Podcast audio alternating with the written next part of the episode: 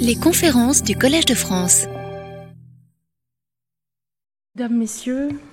c'est un plaisir euh, pour moi d'ouvrir ce quatrième cycle Europe du Collège de France. Notre thème cette année, vous le savez, sera euh, l'Europe démocratique.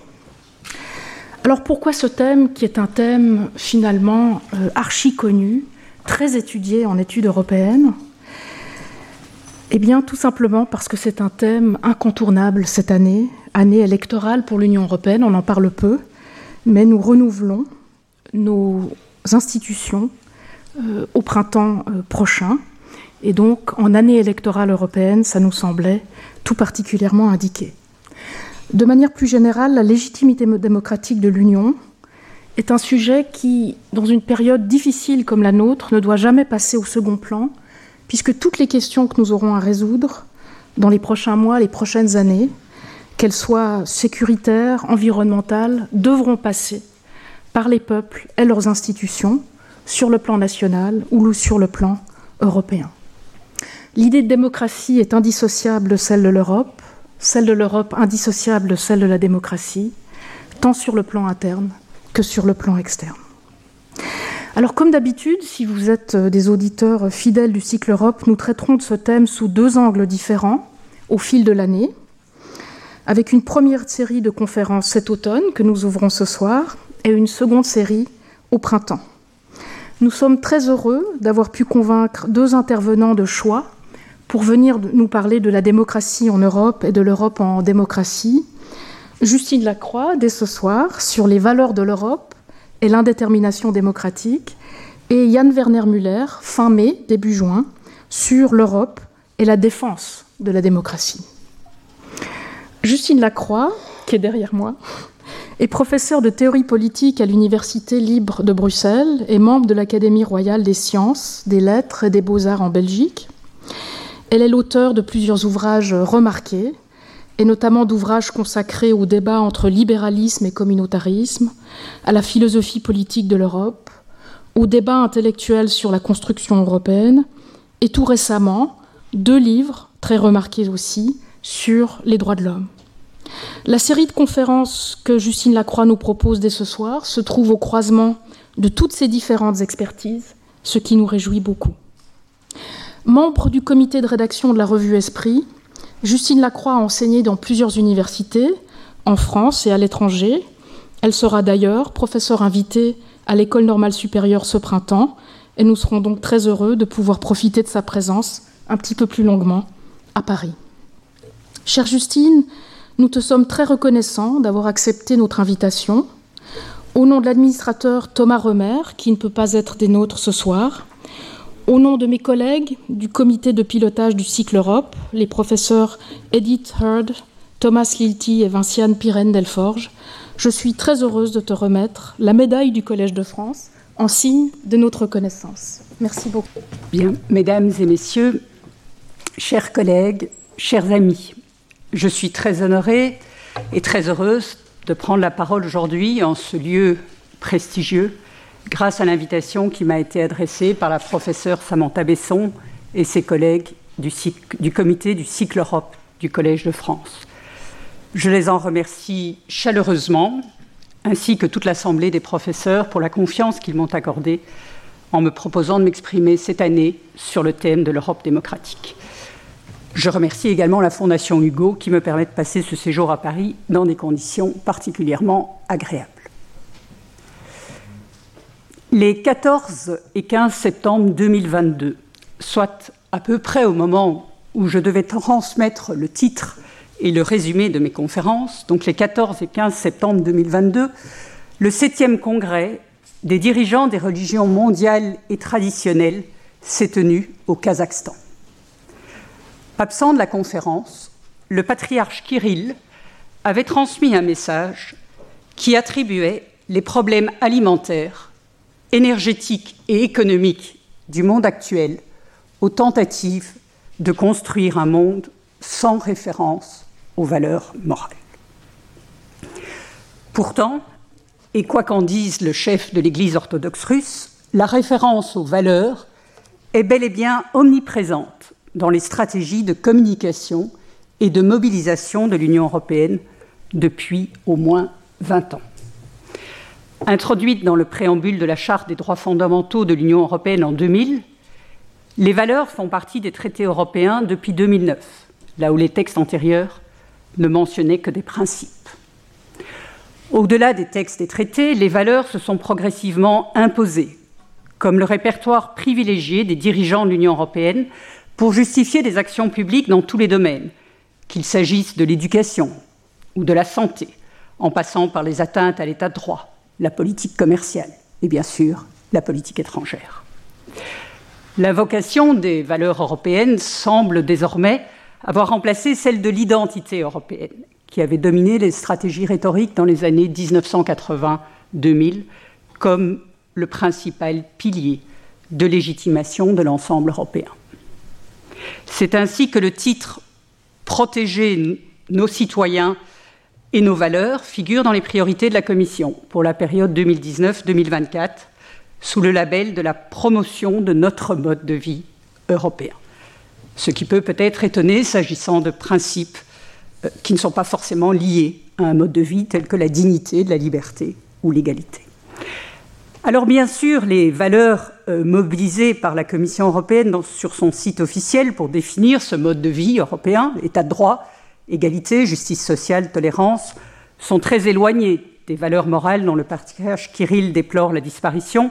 et qui ont sans doute plutôt pour nom religion, famille, autorité ou nation. Mais le fait qu'un même terme puisse être mobilisé à l'appui de significations réelles aussi différentes peut alimenter le scepticisme manifesté de longue date par certains et certaines quant à cette invocation d'une Europe des valeurs. Scepticisme qui pourrait s'aggraver par le constat que la promotion de notre mode de vie européen inclut, toujours selon le site officiel de la Commission, aussi bien la protection de l'état de droit, mais aussi euh, des frontières solides, la modernisation du régime d'asile de l'Union européenne et la coopération avec des pays partenaires en matière de migration. Alors j'ai déjà eu l'occasion de faire part de mes réticences quant à cet appel aux valeurs communes dans l'ensemble européen. C'était en 2007, à l'invitation déjà de la professeure Samantha Besson, que je rencontrais alors pour la première fois lors d'un séminaire qu'elle organisait sur ce thème à l'Université de Fribourg. Je ne reprendrai pas mes arguments ici, arguments qui revenaient à manifester ma préférence pour le langage immanent des droits et des libertés contre les risques de paternalisme ou d'identitarisme auxquels peut conduire l'exaltation de nos valeurs communes. L'angle que j'ai choisi pour ces conférences est différent. Plutôt que d'ouvrir à nouveau une bataille, bataille qui est de toute façon perdue, sur le caractère opportun ou non du vocable de valeur dans des textes officiels européens, j'aimerais me saisir d'un certain nombre de concepts présents dans le préambule de la Charte des droits fondamentaux de l'Union européenne. Ceux notamment de liberté, de démocratie, de sécurité, de justice ou de responsabilité, en vue de tenter d'éclairer leur signification, mais aussi les tensions qui les habitent, ainsi que les confusions auxquelles ils peuvent parfois donner lieu dans nos espaces publics contemporains. La conviction qui m'anime, en effet, est que dans un contexte de confusion du vocabulaire, la théorie et la pensée politique ont peut-être un modeste, très modeste, mais quand même un modeste rôle à jouer pour tenter d'élucider les vocables dont nous nous réclamons. Et euh, quand je dis élucider ici, il ne s'agit pas euh, de défendre une sorte de pureté du concept, dont les théoriciens du politique seraient les seuls détenteurs, mais plutôt de rouvrir leur sens historique,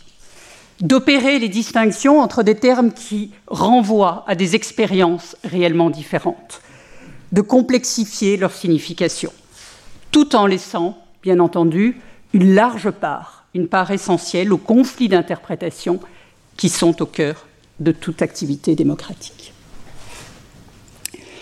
Alors, avant d'entamer ma, ma première question qui fera l'objet de ma, première conférence, je voudrais juste préciser que les arguments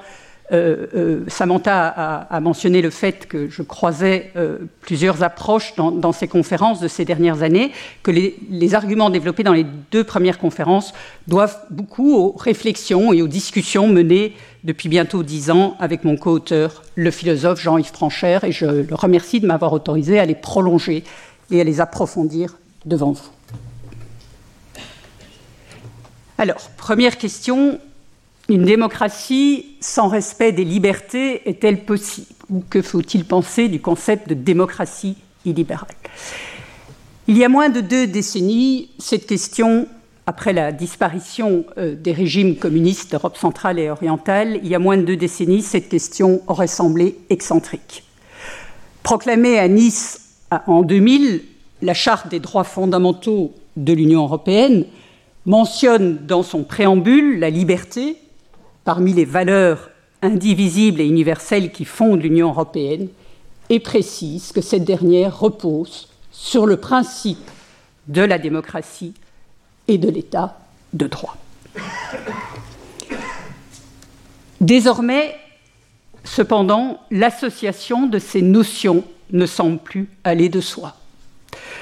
Au cours de la dernière décennie, la montée de régimes politiques à la fois électifs mais autoritaire,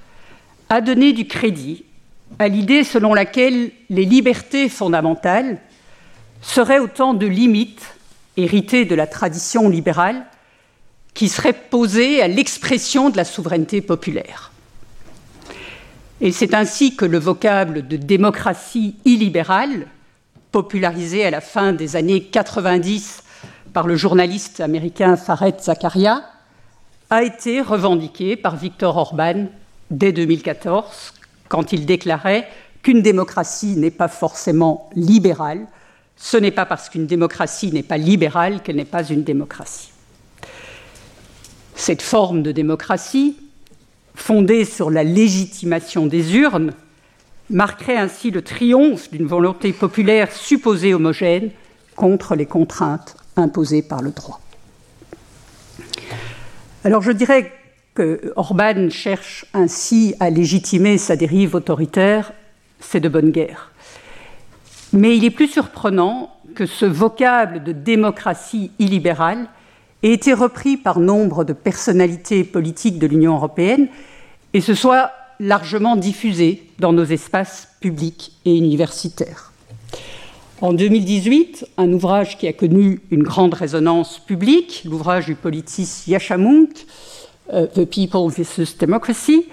avançait ainsi l'idée que notre époque verrait le découplage de deux notions que nous aurions trop rapidement jugées indissociables.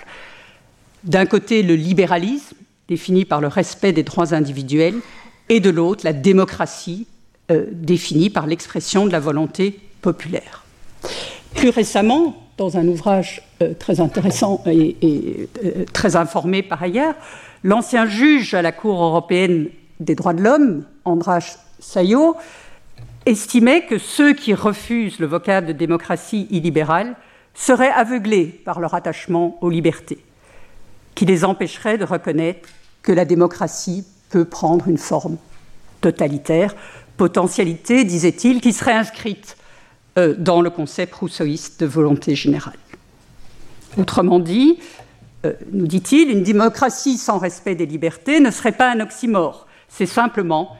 une forme de démocratie qui refuse les acquis du constitutionnalisme libéral. Alors j'espère, euh, vous en jugerez, n'être pas aveuglé par mon attachement aux libertés qui est de fait très réel. Mais je vais tenter de montrer qu'il y a là, me semble-t-il, un, contresens. Contresens qui va bien au-delà de celui portant sur le concept de volonté générale chez Rousseau, euh, dont je rappelle quand même que la volonté générale n'avait rien d'une acclamation, qu'elle procède d'un individu qui décide seul dans le silence des passions. Mais au-delà de, de, cette question-là, il y a un contresens et qu'il existe bien des liens inextricables entre l'idéal de la démocratie et les libertés de ce que nous appelons aujourd'hui l'individu. Ce retour sur l'idéal de la démocratie me semble important aujourd'hui et pas seulement pour s'opposer à la rhétorique et à la politique d'Orban. Même si l'élection polonaise, confirmée il y a deux jours par l'élection d'un nouveau président du Parlement, apporte sans doute peut-être un signe que le pire n'est jamais sûr, tous les États européens et nombre de leurs alliés leurs plus proches sont aujourd'hui aux prises avec des mouvements ou avec des dirigeants qui réduisent la démocratie à l'expression d'une majorité électorale et qui manifestent sans complexe leur intention de s'affranchir des contraintes, notamment européennes, liées au respect des droits fondamentaux. Ce que j'aimerais montrer, euh, c'est que ces mouvements ou ces politiques ne portent pas seulement atteinte au libéralisme, ce serait peut-être pas si grave, mais bel et bien à la démocratie elle-même. Alors bien sûr, bien sûr, parler d'idéal de la démocratie n'est pas sans risque. Comme le soulignait le philosophe Claude Lefort, le concept de démocratie est à la fois si ancien et si communément utilisé pour désigner des réalités diverses, voire antagonistes, qu'il pourrait, disait Lefort, décourager une pensée quelque peu soucieuse de rigueur. Mais le fort ajoutait Mais renoncer, disait-il, à user du terme de démocratie, ce serait tomber dans une erreur d'une autre nature. Ce serait, au nom de la connaissance exacte, exclure du réel la représentation que les hommes s'en font et oublier que cette représentation est elle-même constitutive du réel. Qu'il y ait par exemple une image confuse de la démocratie antique une tradition qui s'entretient dans une complaisante ignorance de ses origines, ne dispense pas de rechercher pourquoi la notion résiste à l'usure du temps, de quelle mémoire, de quelle pratique, de quel désir elle se nourrit. Et précisément, il me semble que l'idée qu'il pourrait exister une forme de démocratie sans respect de la pluralité des libertés revient à oublier les mémoires, les pratiques et les désirs partagés dont se nourrit notre imaginaire démocratique. Et je vais tenter de le montrer en trois arguments relatifs d'une part au sens de l'expérience démocratique, à celui des significations du mot peuple ensuite, et au rapport entre droit humain et libéralisme enfin. Alors le sens de, l'expérience euh, démocratique tout d'abord. Dans un article où il défendait la notion de démocratie libérale, euh, l'historien euh, Lucien Jaume soulignait qu'il fallait avoir le réalisme de reconnaître avec Tocqueville que la démocratie n'est pas en elle-même synonyme de liberté, mais avant tout de la puissance du peuple, dans un sens ou dans un autre, avec des limites ou sans limites. Pourtant, c'est bien un fragment de Tocqueville que, destiné à la préparation de la dernière partie de l'Ancien Régime et la Révolution, que mobilisait à nouveau Claude Lefort pour dénoncer la notion de démocratie totalitaire, un terme aujourd'hui daté, mais qui a aussi connu son heure de gloire. Alors que disait euh, Tocqueville dans ce, fragment euh, euh, mobilisé par Lefort Son sens, celui de la démocratie, est intimement lié à l'idée de liberté politique. Donner l'épithète de gouvernement démocratique à un gouvernement où la liberté politique ne se trouve pas, c'est une absurdité palpable. Alors il n'est sans doute pas nécessaire ici de rappeler que la liberté politique chez Tocqueville ne se réduisait pas au simple fait de jeter un bulletin dans l'urne. De même qu'il n'était pas de démocratie sans droit de vote, il n'était pas pour lui de, de souveraineté populaire qui vaille sans liberté de critiquer et de délibérer.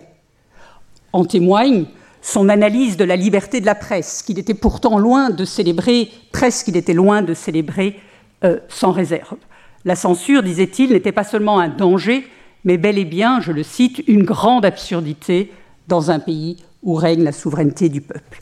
Il écrivait précisément, lorsqu'on accorde à chacun un droit à gouverner la société, il faut bien lui reconnaître la capacité de choisir entre les différentes opinions qui agitent ses contemporains.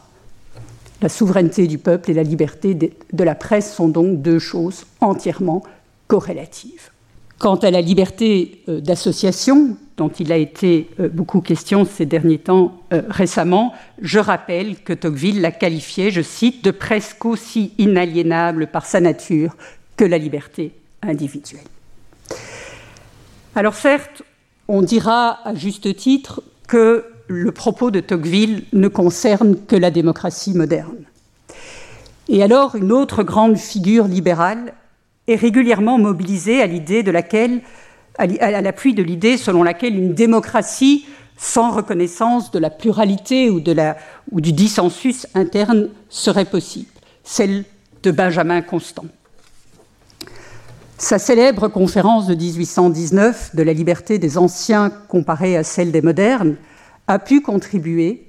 à asseoir l'image d'Épinal d'une démocratie ancienne où toutes les actions privées sont soumises à une surveillance sévère, rien n'est accordé à l'indépendance individuelle. Pourtant, il suffit de relire le texte prononcé par Constant en 1819 pour réaliser que les exemples mobilisés dans sa démonstration ne concernent pas du tout la démocratie grecque, mais d'une part le gouvernement de la Cédémone, Sparte, soit un État militaire et aristocratique, et d'autre part la République romaine, dont Mauss Finlay notait qu'elle ne fut jamais une démocratie en aucune acceptation valable du terme.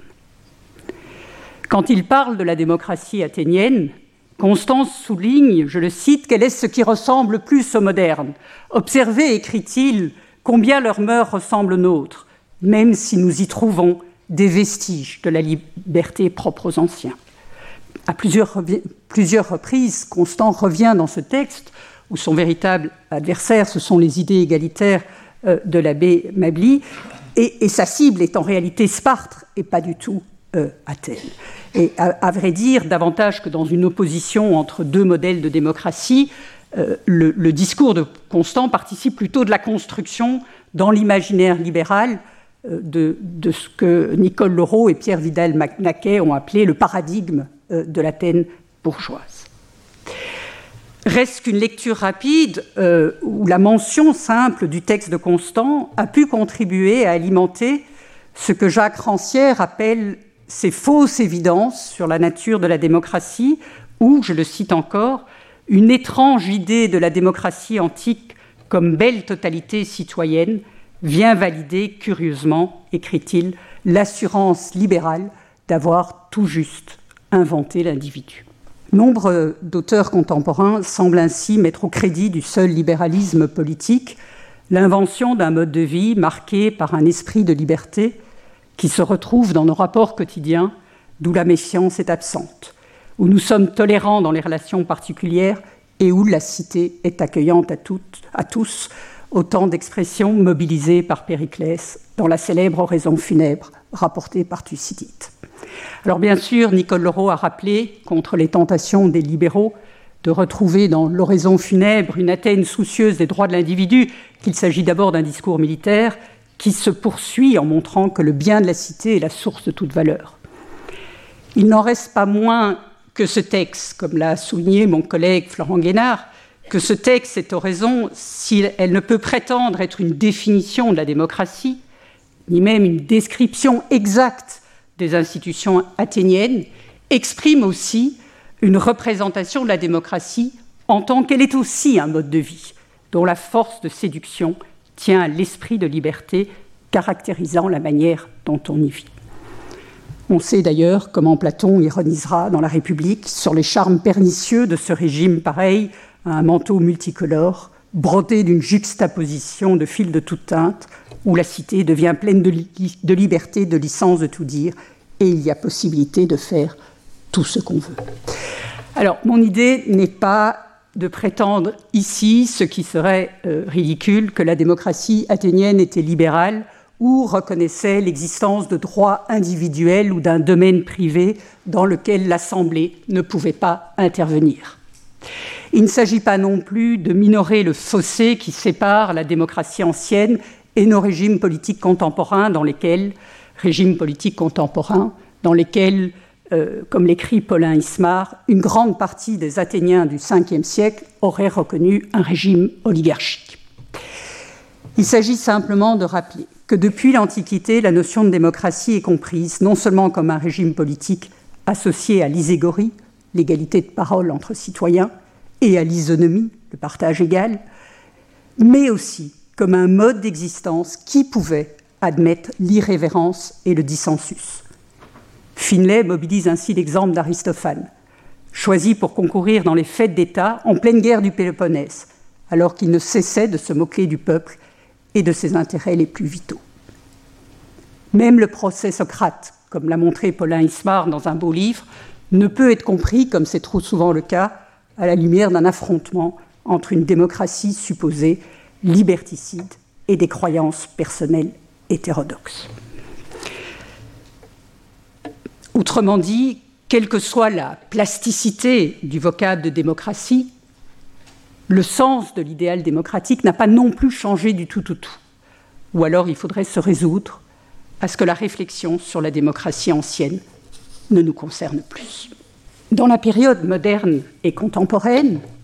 Bernard Manin a montré comment s'est imposé le choix d'un gouvernement organisé selon les principes représentatifs. Principes représentatifs qui étaient pourtant pensés à la fin du XVIIIe siècle comme radicalement différents des procédures démocratiques, lesquelles étaient associées au tirage au sort. Pour autant, cela ne signifie pas, comme on l'entend parfois du côté de certains partisans d'une démocratie radicale, que le modèle représentatif doit être pensé comme un procédé exclusivement aristocratique, réductible à la seule méfiance des élites révolutionnaires du XVIIIe siècle à l'égard du peuple. Ce n'est pas ce que disait Manin dans son maître ouvrage Principe du gouvernement représentatif. Le modèle représentatif, expliquait-il, est un gouvernement mixte où la composante élitiste, qui est réelle, de l'élection est contrebalancée par trois éléments d'une part, l'exigence du consentement, marquée par la faculté de choisir des représentants, par le caractère récurrent des campagnes électorales qui obligent à anticiper le choix des électeurs et à rendre des comptes,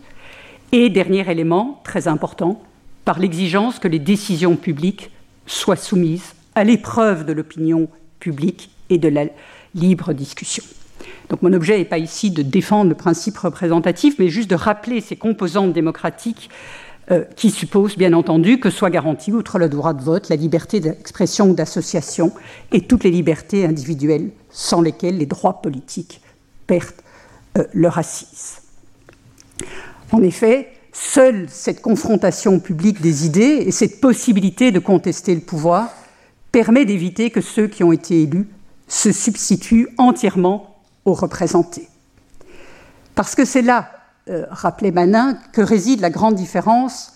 avec la représentation absolue de Thomas Hobbes d'un côté et l'autogouvernement du peuple de l'autre. Deux modèles qui ont en commun d'abolir cet écart entre gouvernant et gouverné, soit que le représentant se substitue au peuple, soit que les gouvernés deviennent eux-mêmes les gouvernants. La logique du principe de représentation, c'est de maintenir cet écart elle est cet écart entre gouvernant et gouverné. Elle est d'interdire toute forme d'identification entre un peuple toujours insaisissable et des dirigeants élus. Il est ce régime, concluait Manin, où les représentants ne peuvent jamais dire avec certitude nous, le peuple. Ce qui me conduit à mon deuxième point. Opposer la volonté d'un peuple aux droits et aux libertés de celles et ceux qui le composent me semble revient à oublier qu'en démocratie, un peuple est une société. Il ne forme pas un bloc. Quand Aristote disait que l'amitié doit unir les citoyens, il n'entendait pas sous ce mot l'homogénéité d'un caractère ou d'identité, mais le sentiment qui lie ceux qui s'accordent pour régler leurs différends dans le respect réciproque de leur liberté. Alors bien sûr, une certaine identité, qu'elle soit sociale ou nationale des citoyens, est la condition de l'accord des libertés. Jürgen Habermas l'a rappelé dans l'intégration républicaine, quand il disait que dans le monde moderne, c'est la conscience nationale, cristallisée, disait-il, autour d'une provenance, d'une langue et d'une histoire commune, qui a transformé les sujets en citoyens d'une communauté politique en d'autres termes, en membres capables de se sentir responsables les uns des autres. Mais, ajoutait-il, cette conquête républicaine qui a été rendue possible par la nation est mise en péril si la force d'intégration de la nation est ramenée aux données pré-politiques du peuple naturel, et donc à quelque chose qui est indépendant de l'opinion et de la volonté politique des citoyens. Car ce qui définit la démocratie, ce n'est pas l'homogénéité, mais une égalité de droits qui inclut le droit à la liberté. Ou alors, euh, il faut adopter le modèle élaboré par Carl Schmitt, où l'égalité démocratique est identifiée à l'homogénéité nationale et le politique à la capacité de distinguer ses ennemis. On sait que Schmitt mobilisait ainsi les figures de Cromwell, de Robespierre, de Napoléon, de Lénine ou de Mussolini, qui montre que la démocratie peut se réaliser en dictature, se réaliser quand elle désigne un régime qui, garantit le peuple dans sa volonté d'être peuple et qui réalise cette identité entre gouvernants et gouvernés. Cependant que les textes de Schmitt dans les années 1920 aient investi l'idée démocratique ne devrait pas euh, faire illusion. Schmitt travestit la notion d'opinion publique qui est ramenée à l'unité d'une volonté alors qu'elle renvoie au partage d'un espace public dans lequel tous les citoyens ont un droit égal à participer au débat sur l'intérêt général. Il convient d'ailleurs noter que les auteurs qui cherchent à défendre la pertinence du concept de démocratie illibérale ou de démocratie autoritaire avancent souvent des exemples historiques fondés sur la volonté d'établir une forme d'identification entre gouvernants et gouvernés par le plébiscite, par une philosophie de l'incarnation, dans la figure du chef et le rejet de toute forme de pluralisme politique, qu'il s'agisse du bonapartisme, du césarisme de Louis-Napoléon, voire des débuts du fascisme, avant le basculement vers le totalitarisme. Mais alors il faudrait préciser, comme le fait d'ailleurs Pierre Rosanvallon dans son analyse du césarisme, que la démocratie illibérale n'est pas une simple juxtaposition de la démocratie et du despotisme, ou une démocratie sans la liberté, la démocratie illibérale, écrit-il, est plutôt une pathologie interne à l'idée démocratique, ou une forme de perversion qui en renverse le sens. Après l'expérience du, du, totalitarisme, Claude Lefort estimera également que cette dernière forme de domination, la domination totalitaire, a été rendue possible par une certaine évolution des sociétés démocratiques, liée à la volonté d'annuler la division sociale au profit de la représentation d'une société qui serait homogène et transparente à elle-même. Pour autant, le fort invitait à se souvenir, je le cite, que la formation de ce système implique la ruine de la démocratie. Elle ne donne pas une conclusion à l'aventure historique que celle-ci a ouverte, elle en renverse le sens. Dit plus simplement, l'inversion d'une figure n'est pas la figure elle-même.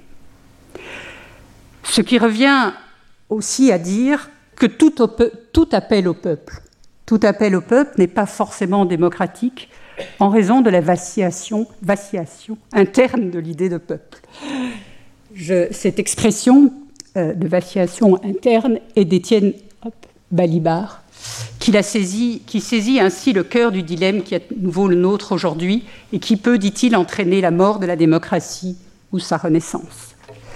Ou bien, dit-il, écrit-il, le peuple est un mythe auquel les citoyens peuvent croire et s'attacher passionnément,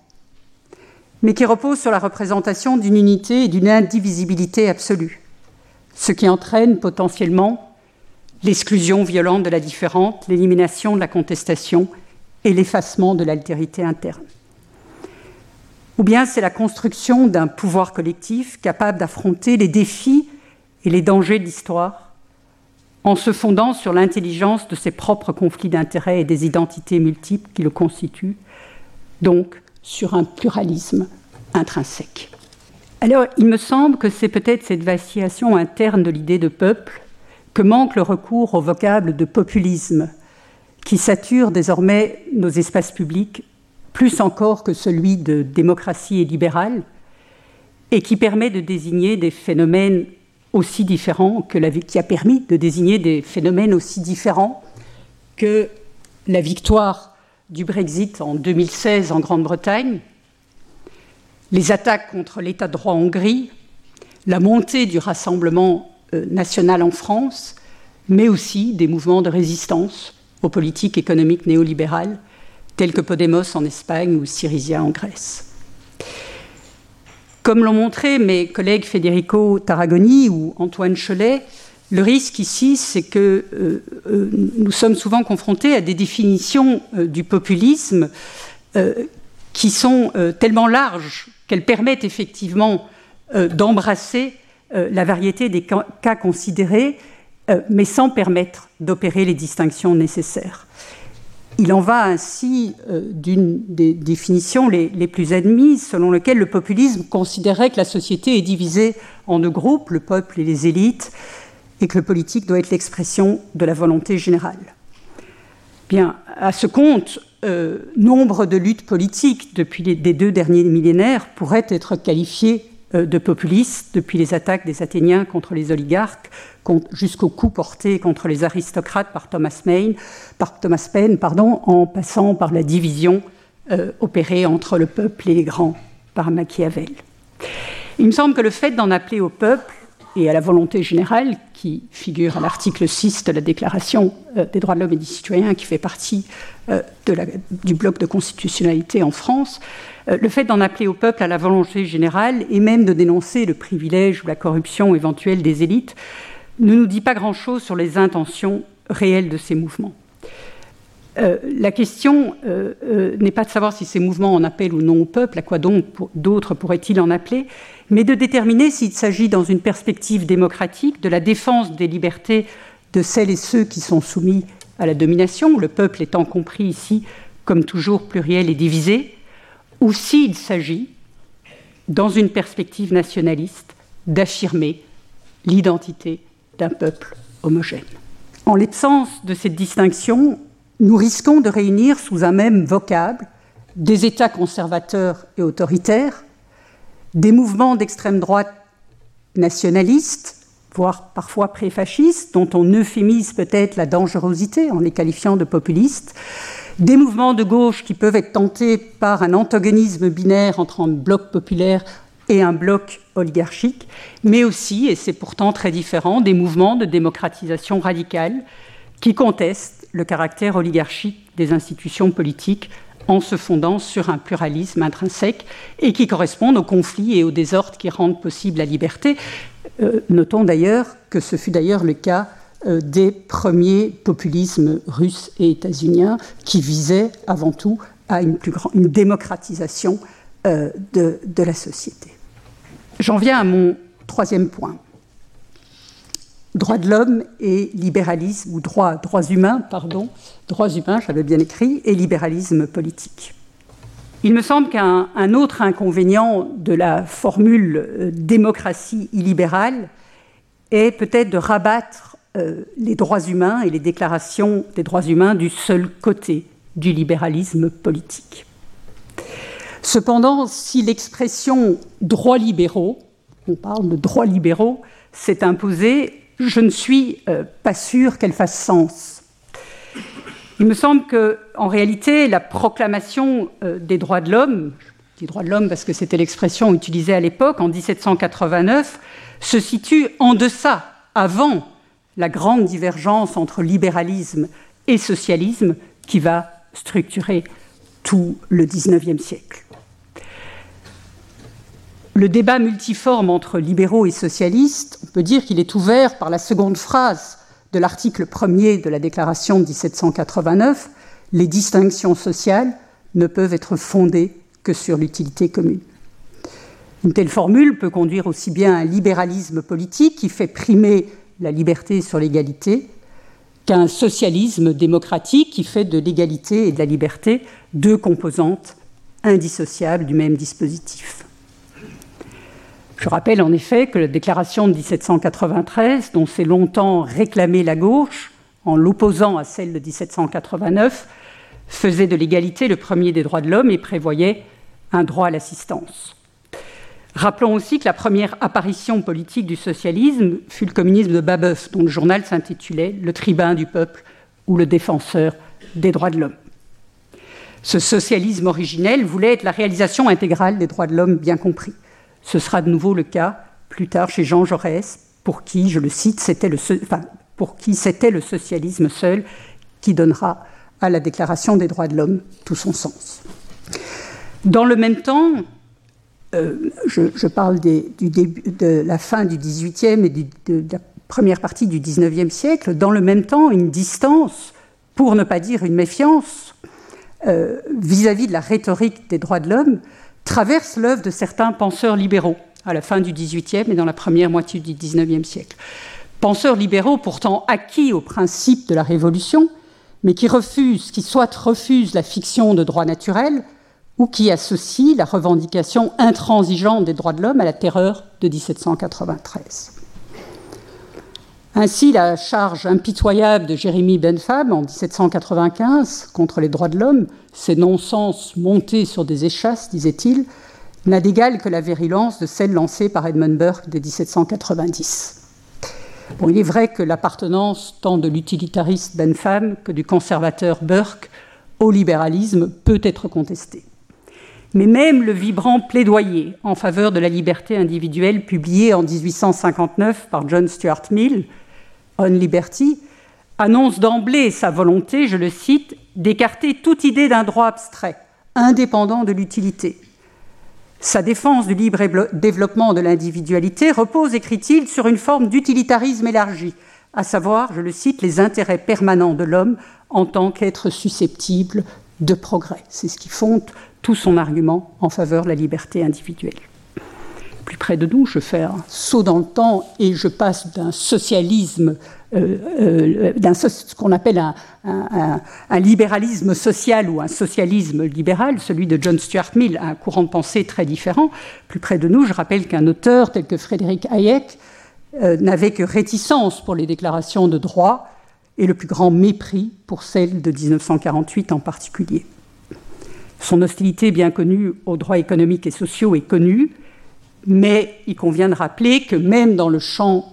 limité des droits civils et politiques, Hayek estimait qu'il n'était nul besoin d'un catalogue de droits protégés. En réalité, il me semble que c'est bien plus autour de la nécessité de limiter le pouvoir sur toutes ses formes, qu'il soit d'origine populaire ou d'origine euh, monarchique, c'est bien plus autour de la nécessité de limiter le pouvoir qu'autour d'une adhésion unanime et sans réserve aux déclarations des droits que se rejoignent la très grande variété des doctrines euh, qualifiées de libérales qui commencent à s'élaborer, notamment en France, sous la Seconde Restauration. Et pour ceux des libéraux qui défendent la nécessité d'un catalogue de droits protégés, ces derniers sont avant tout conçus comme des prérogatives que possèdent les individus et qui fixent des limites au pouvoir de l'État et à l'expression de la souveraineté populaire. je pense important de rappeler que cette conception n'épuise pas la dynamique des droits humains, qui peuvent aussi être conçus de façon différente, dans une perspective plus sociale ou plus radicale, comme l'a montré euh, un auteur dont vous aurez compris que je l'affectionne particulièrement, Claude Lefort. Euh, qui, euh,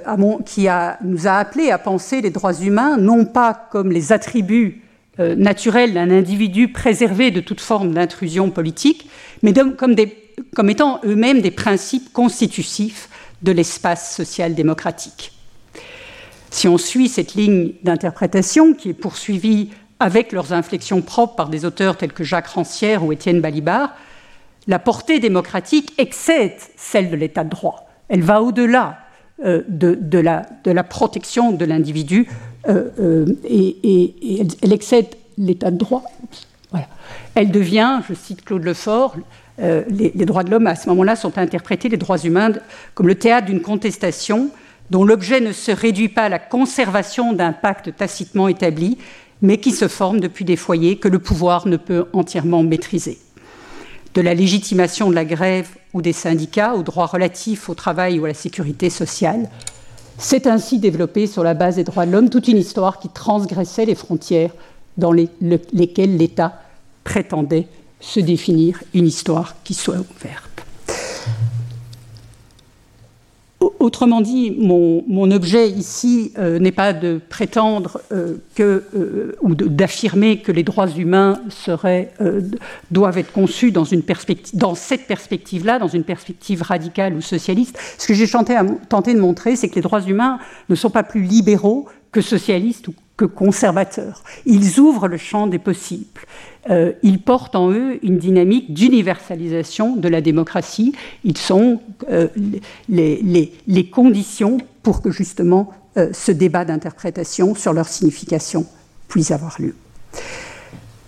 Ce qui veut dire que les, arguments que j'ai avancés ici pour déconstruire cette notion de démocratie illibérale ne reviennent pas à dire que démocratie et libéralisme sont des termes synonymes. Il a existé, euh, et il existe des formes de libéralisme hostiles à la démocratie. Soit que ces formes de libéralisme aient préféré au XIXe siècle un gouvernement des élites contrôlé par la séparation des pouvoirs, soit qu'elles estiment, autre forme de libéralisme, que les règles de la société de marché doivent être radicalement euh, soustraites au pouvoir politique.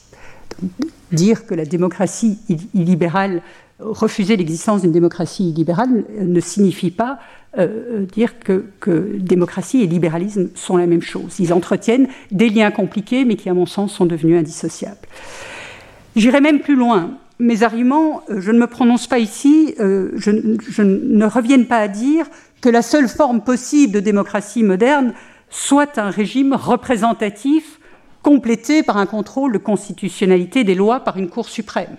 Un libéral revendiqué, le grand philosophe du droit Jeremy Waldron, euh, est opposé au contrôle de constitutionnalité des lois avec des arguments qui n'en font pas moins un libéral.